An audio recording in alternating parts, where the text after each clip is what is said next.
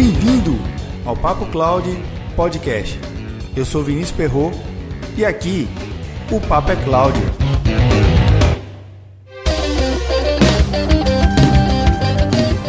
de julho é comemorado o Dia da Liberdade de Pensamento Segundo a Declaração Universal dos Direitos Humanos proclamada em 10 de dezembro de 1948, no artigo 18 diz assim: Todo ser humano tem direito à liberdade de pensamento, consciência e religião. Esse direito inclui a liberdade de mudar de religião ou crença e a liberdade de manifestar essa religião ou crença pelo ensino, pela prática, pelo culto, em público ou em particular. Sendo um direito universal, quer dizer que, dentro das áreas de tecnologia da informação das empresas, a liberdade de pensamento também é garantida, correto? Conheço algumas áreas de TI que desenvolvem um método único de pensamento, garantindo a sua liberdade desde a concepção até a sua prática de expressar e compartilhar. Claro que não devemos confundir que todo e qualquer pensamento será levado a uma prática ou a realização materializada dele. Dentro das empresas, o setor de TI normalmente segue a linha de pensamento da organização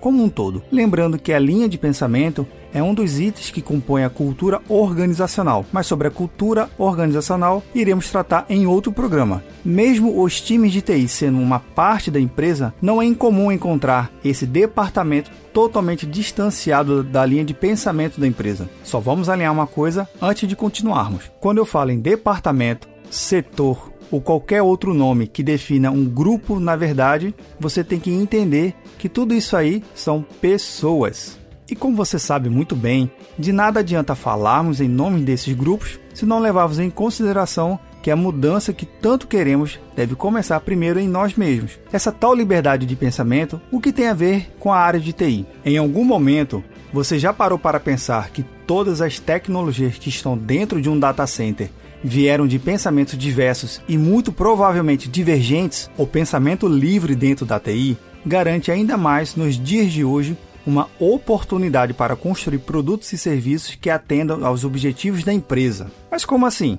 Se você estiver com um pensamento focado em provisionar os serviços de TI de forma a resolver os problemas da empresa, então você está libertado dos padrões de pensamento comuns dentro do setor de TI. É claro que você sabe que o setor de tecnologia da informação é composto em sua essência por padrões e todo padrão que se preste é implantado.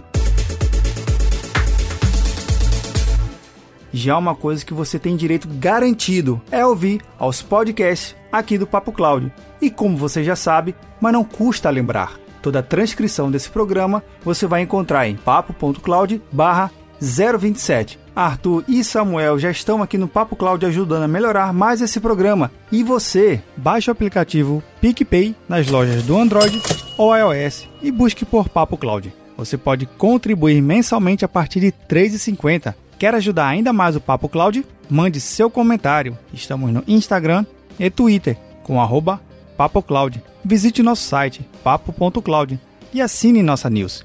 Se tiver algum tema ou sugestão, escreva para contato arroba papo.cloud.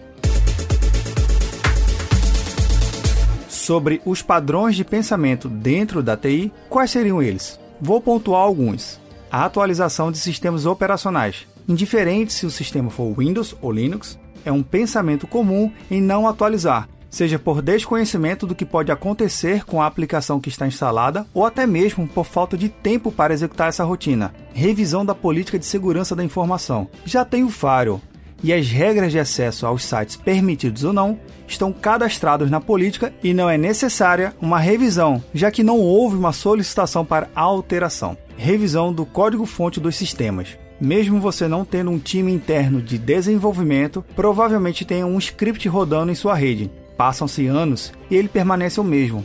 Backup, seja incremental, diferencial, cópia, auditoria ou full, gravados em fitas ou em discos, os métodos são definidos sempre pelo software que está orquestrando o backup. A arquitetura das aplicações e serviços.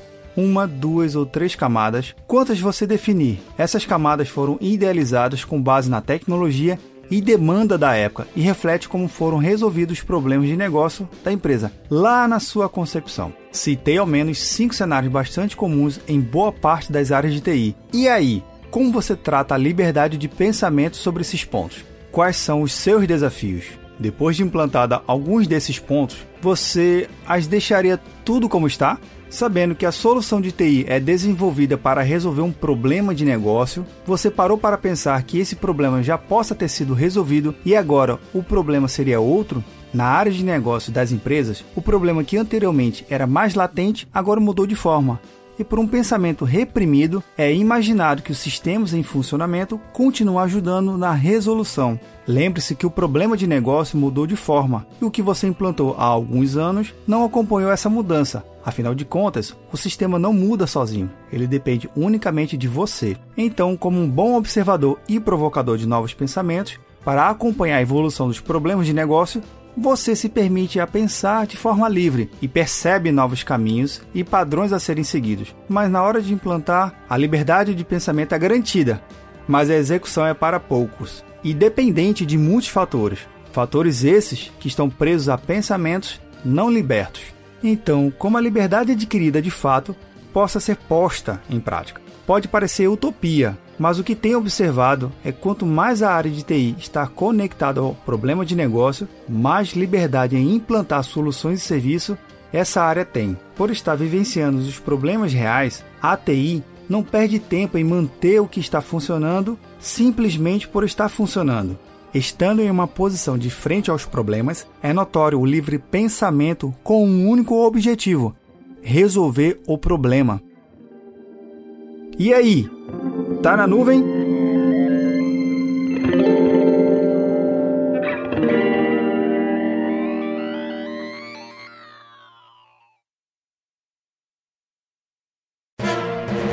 Mais um produto com a edição do Senhor A.